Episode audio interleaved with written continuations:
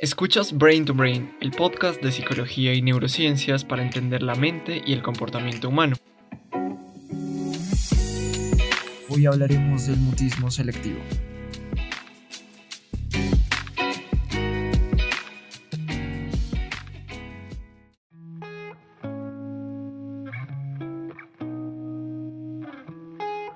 Hola, bienvenidos y bienvenidas a un nuevo episodio de Brain to Brain. Yo soy Víctor y hoy en este segundo episodio de la serie dedicada a los trastornos de ansiedad hablaremos del mutismo selectivo, de sus características clínicas, de sus causas y de su tratamiento. Y como es usual, tendremos un caso clínico práctico para entender mejor este desorden psicológico.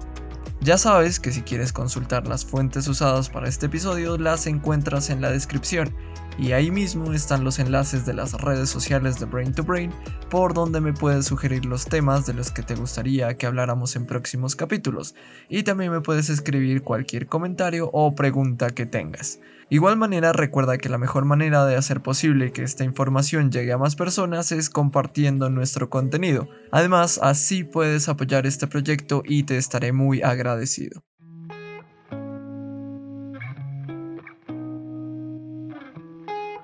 El mutismo selectivo es un trastorno psicológico que se manifiesta con mucha más frecuencia en niños pequeños que en adolescentes o en personas adultas, y su característica principal es que aquellos quienes lo sufren no logran iniciar o responder ante el diálogo que podrían compartir con otra persona.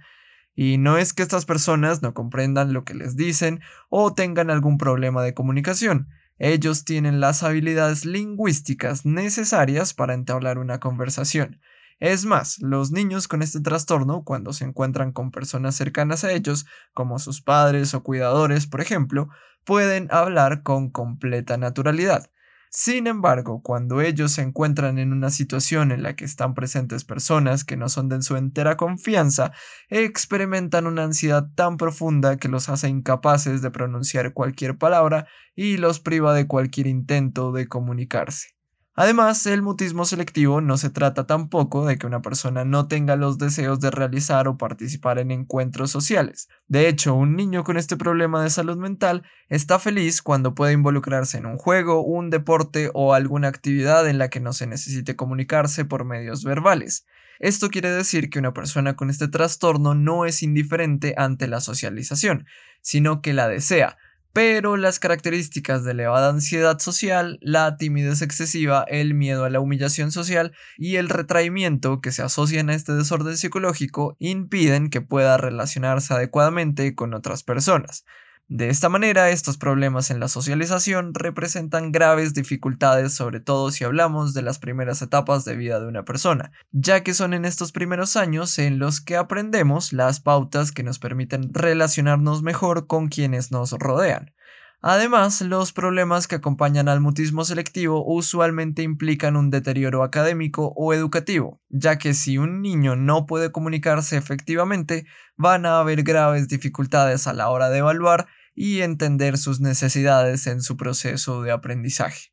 Verdaderamente, el mutismo selectivo tiene un impacto negativo en el desarrollo de una persona e impide la adquisición de habilidades vitales dentro de su vida cotidiana.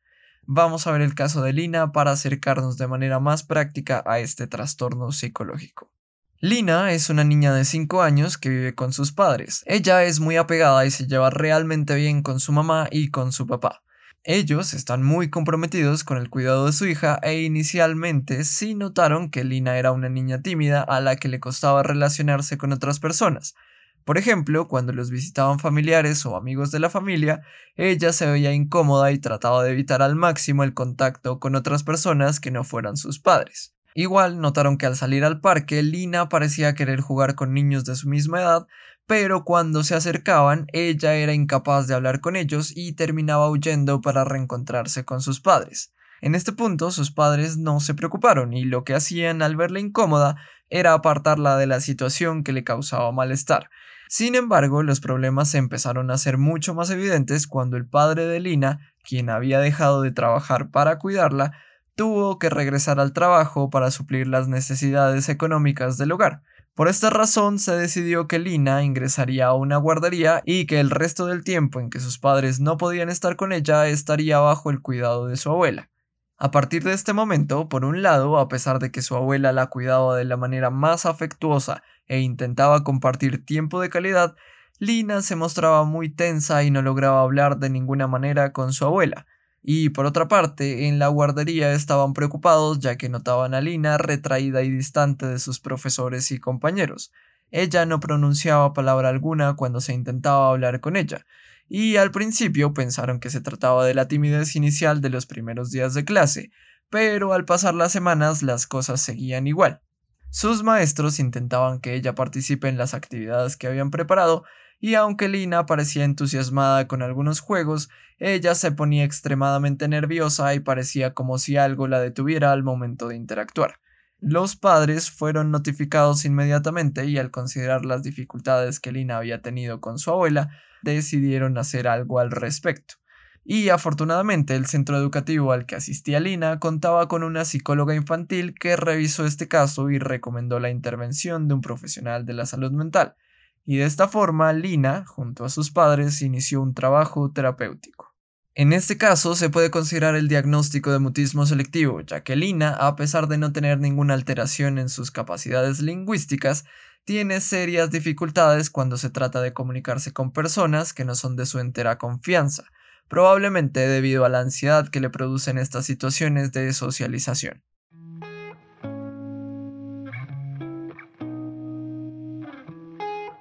La aparición del mutismo selectivo depende de factores biológicos y también ambientales. Por un lado, se ha descubierto que el mutismo selectivo puede ser hereditario, ya que las probabilidades de que una persona padezca de este trastorno se incrementan significativamente si se pertenece a una familia en la que hay antecedentes de este mismo desorden o de cualquier otro trastorno de ansiedad. Y por otra parte, se ha encontrado que el mutismo selectivo aparece con mucha más frecuencia en los hogares sobreprotectores o en donde las interacciones sociales son pobres. Este tipo de hallazgos pueden ser indicios de que las características de la crianza de una persona pueden potenciar la aparición de este trastorno psicológico. Así, si una persona con una vulnerabilidad biológica heredada se expone a ciertas circunstancias desfavorables, las probabilidades de desarrollar mutismo selectivo son realmente altas.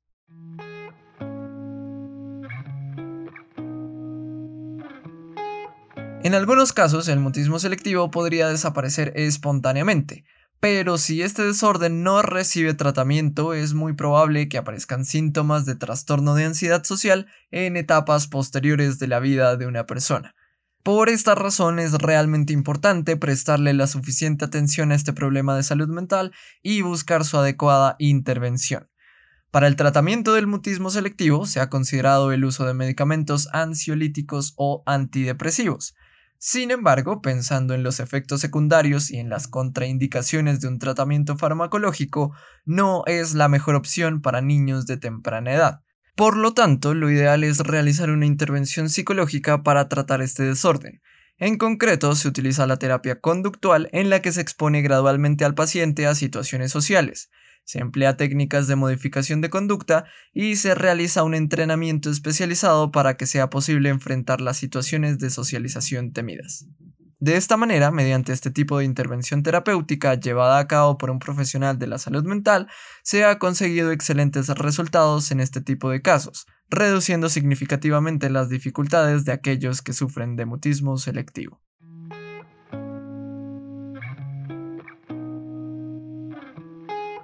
En este segundo capítulo de nuestra serie del podcast sobre los trastornos de ansiedad hablamos sobre las características, las causas y el tratamiento del mutismo selectivo. Lamentablemente, en algunos casos en los que se presenta este trastorno, por desconocimiento se presiona excesivamente a los niños o se los trata como si fuesen caprichosos o malcriados. Y evidentemente las cosas empeoran al no reconocer las dificultades reales que hay detrás de este problema de salud mental. Y es que el mutismo selectivo, al ser un desorden poco frecuente, también ha sido un tema poco difundido por lo que es importante hacer esfuerzos para hacer que la información necesaria llegue a aquellos que están involucrados en el desarrollo de un niño, para que si se ven enfrentados a este tipo de dificultades, sean conscientes de las herramientas que se pueden emplear para que las cosas marchen de la mejor manera. No te pierdas el próximo episodio de esta serie en el que hablaremos de un desorden que de cierta manera se relaciona con el mutismo selectivo, el trastorno de ansiedad social.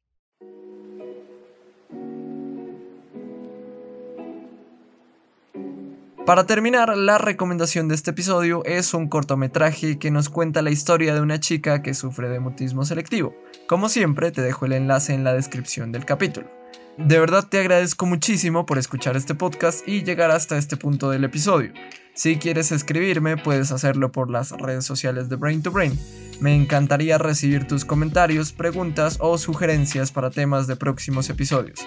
Encuentras los enlaces de la página de Facebook e Instagram también en la descripción. Y si te gusta nuestro contenido y quieres que nuestro proyecto siga creciendo, te agradecería mucho que compartieras nuestros episodios con quien tú quieras. Esa es la mejor manera de apoyarlo. Eso es todo por ahora, hasta la próxima.